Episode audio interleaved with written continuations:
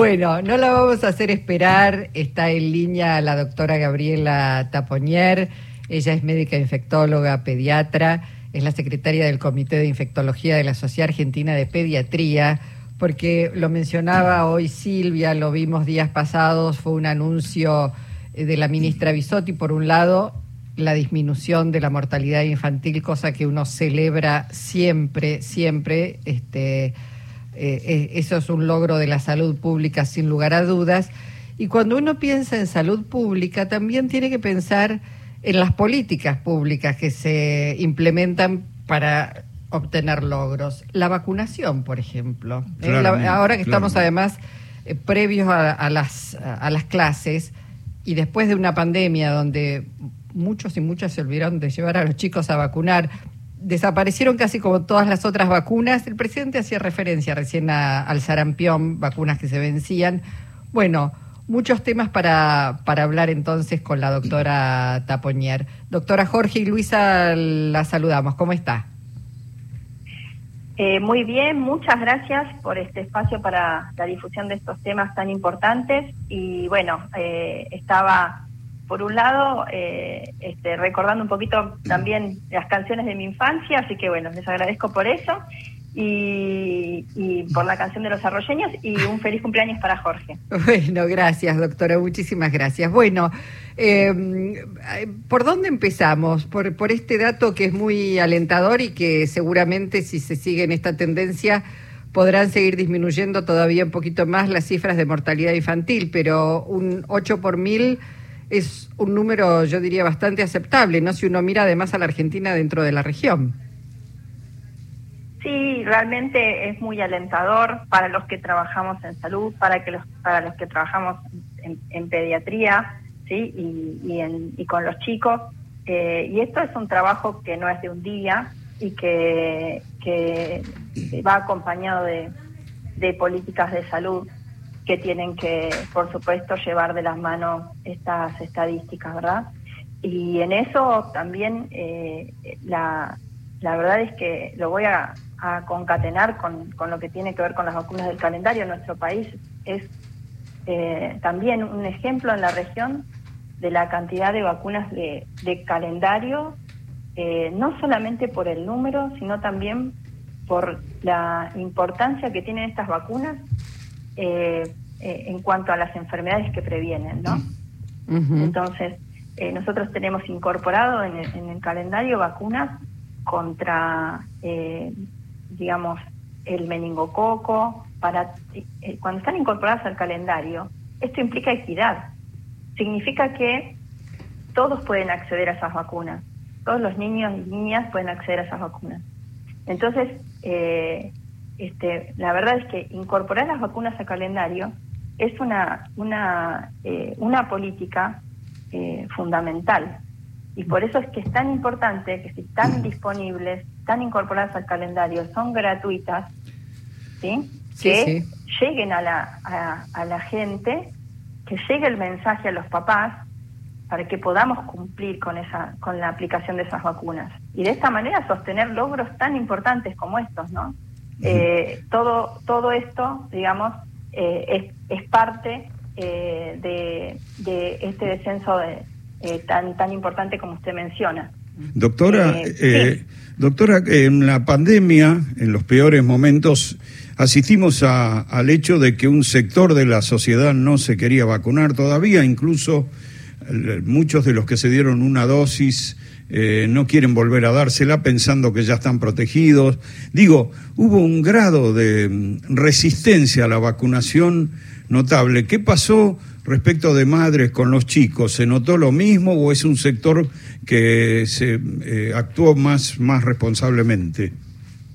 Bueno, en, principio, Jorge, tenemos que diferenciar eh, aquellas vacunas que son de calendario, están incorporadas al calendario, que son obligatorias, y que son, em, digamos, este, vacunas que, eh, que nosotros realmente dentro de esta campaña lo que justamente estamos eh, haciendo es em, propiciar y, digamos, este, el, el eh, lo que tiene que ver con el pedir el carnet de vacunas en los colegios, y revisar esos carnets y de esta manera asegurarse que los niños regresen a la escuela con las vacunas al día. Esto por un lado, ¿no? Tiene que ver con las vacunas obligatorias de calendario.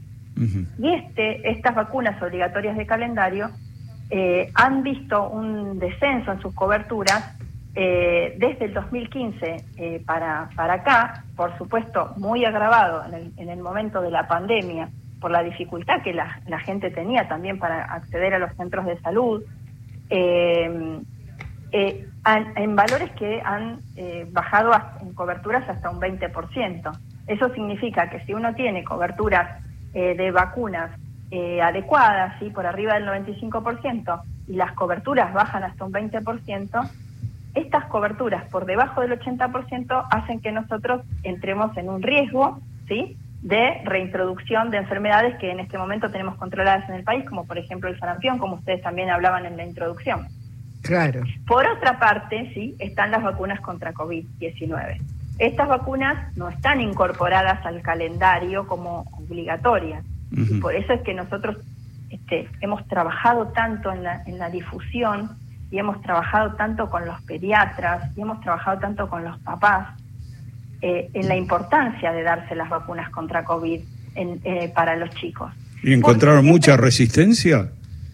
Bueno, la, la realidad es que eh, en principio nosotros este, teníamos que, que, considerar dos aspectos. Uno tenía que ver con que era importante, digamos, tener documentación que, que avalara ¿sí? que las vacunas primero eran seguras en niños y después eran eficaces. ¿sí? O sea que nosotros lo primero que tenemos que hacer es, no dañar. Y lo segundo, una vez que se aplica la vacuna, que sirva para su función, que es evitar la eh, enfermedad o, en algunos casos, evitar las formas graves de la enfermedad, las formas complicadas de la enfermedad, ¿no? Como suele pasar con estas vacunas. Y, y, la, la, realidad también, eh, eh, digamos, eh, el otro de los aspectos era que eh, nos encontrábamos con que las eh, familias tenían una baja percepción de que el COVID podía ser complicado en los chicos. Tenían la percepción de que sí podía ser complicado en los mayores, sí podía ser complicado en los, en los adultos, pero no que, que podía ser complicado en los chicos. Y esto es algo que nosotros tuvimos, sobre lo que, lo que tuvimos que trabajar y decir, miren, no, no, esto no es así. Nosotros tenemos chicos pequeños, internados con COVID, que tienen infección respiratoria, que los lleva a respirador. Sí, es verdad, no tiene el impacto que tienen en el paciente adulto, pero el impacto no es cero. Las complicaciones también están descritas. En aquel, en, en, ya en el 2020 se se conocía el síndrome inflamatorio multisistémico post-COVID en niños. Bueno, todo esto ha hecho eh, que eh, realmente uno diga, es beneficioso vacunar a los niños. por eso es que la recomendamos desde los seis meses de edad. Doctora, le pregunta también Silvia Bacher, otra de nuestras compañeras. ¿Cómo le va, doctora? Mucho gusto. Me acordaba mientras la escuchaba cuando yo iba a la escuela, hoy tenemos así un revival, que venían a vacunarnos a la escuela. Eh, ¿Tienen sentido esas políticas? ¿Quedaron en el pasado por algún motivo? ¿Son recomendables? Sobre todo en aquellos lugares donde a la gente se le hace más difícil acercarte, acercarse a centros de salud. Sí, yo creo que eh, hay eh, también hay, hay este, una, una, situación, digamos, que tiene que ver con que es importante también que eh, los papás eh, sepan eh, qué vacunas se le, se, le, dieron, para qué em, enfermedades están previniendo esa vacuna. no es lo mismo, digamos, si yo, em, digamos, hago una campaña en una escuela y digo, bueno, se le va a dar la vacuna a todos los chicos de, de, que, digamos, de determinada edad, que no la tengan, y la vacuna va a prevenir contra esto, esto y esto, y que los papás nos autoricen a eso y que, ¿verdad? Que, que eh, digamos, este, sea algo así como, bueno, eh, digamos, impuesto de, alguna manera y que eh, los papás no estén al tanto de eh, vacunas contra qué enfermedad le pusieron, ¿no? Entonces digo, esto tiene que ser un trabajo que vaya de la mano entre las, las personas que estamos en salud diciendo por qué es, la, por qué es importante y por qué estamos diciendo, eh, bueno, es necesario mejorar las coberturas. Y los, eh, em, digamos, las personas que, trabajan en, la educación y en el crecimiento de, de los niños a través de, digamos, este, de, digamos, en los establecimientos educativos y también eh, los papás, ¿no? Que tengan un convencimiento de que esto es bueno para su hijo. Gabriela, por eso en este en este periodo del año que están estamos eh, prontos a comenzar un nuevo periodo lectivo, eh, la campaña, este, bueno, tiene, tiene que ver con eso, la vuelta al cole, ¿no? Vacuname a tiempo.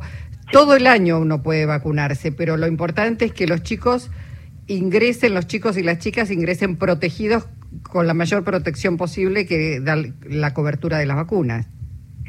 Mire, Luisa, desde la Sociedad Argentina de Pediatría venimos trabajando y tomando con, mucha precaución este tema de, la disminución de las coberturas de las vacunas de, calendario nacional y se han hecho actividades eh, que tienen que ver con difusión eh, para los pediatras, para que ellos eh, tengan elementos para hablar con los papás, a través de documentos, de, digamos, de por ejemplo, en la campaña de sarampión, rubiola, paperas, polio, la dosis extra. Eh, pero también tenemos queremos tener este contacto directo con los padres eh, a través de las redes, por ejemplo, que sabemos que las consultan mucho, las redes de la sociedad, o también con actividades que hicimos como, por ejemplo, de telemedicina, en donde a través de, eh, ingresar a un chat se comunicaban directamente con un especialista, digamos, de de, la, de, vacunas de, la sociedad como para tener un intercambio de por qué si una vacuna y por qué si un refuerzo, etcétera, ¿no? Entonces, eh, en ese sentido, entendemos que la vuelta a clases es, eh, es una, un buen momento, una buena oportunidad para revisar este, eh, lo que tiene que ver con las consultas de, de, salud que tienen que tener los niños habitualmente, las consultas a los pediatras y, bueno, por supuesto, como hablábamos antes, revisar que el mm. calendario de las vacunas esté completo. Y si esto no es así, entonces, eh, digamos, este, comentárselo a los papás para que se acerquen y completen ese, ese calendario. Entonces, eh, realmente lo que queremos es trabajar en forma eh, transdisciplinaria, que es la, la mejor manera, yo creo, eh, en donde si todos los factores nos involucramos, el, resultado será mejor. Bueno, doctora Tapoñera, ha sido sumamente interesante. Ojalá muchos padres y madres nos estén escuchando en esta tarde, la vuelta al cole, eh, vacuname a tiempo, o todos y todas estamos comprometidos con la, infancia y la adolescencia, así que, bueno, que, sirva para que todos eh, y todas se pongan al día. Gracias, doctora. Gracias a ustedes por la difusión. que tengan buenas tardes. Gracias. Gabriela Tapoñer es médica infectóloga y la secretaria del Comité de Infectología de la Sociedad Argentina de Pediatría.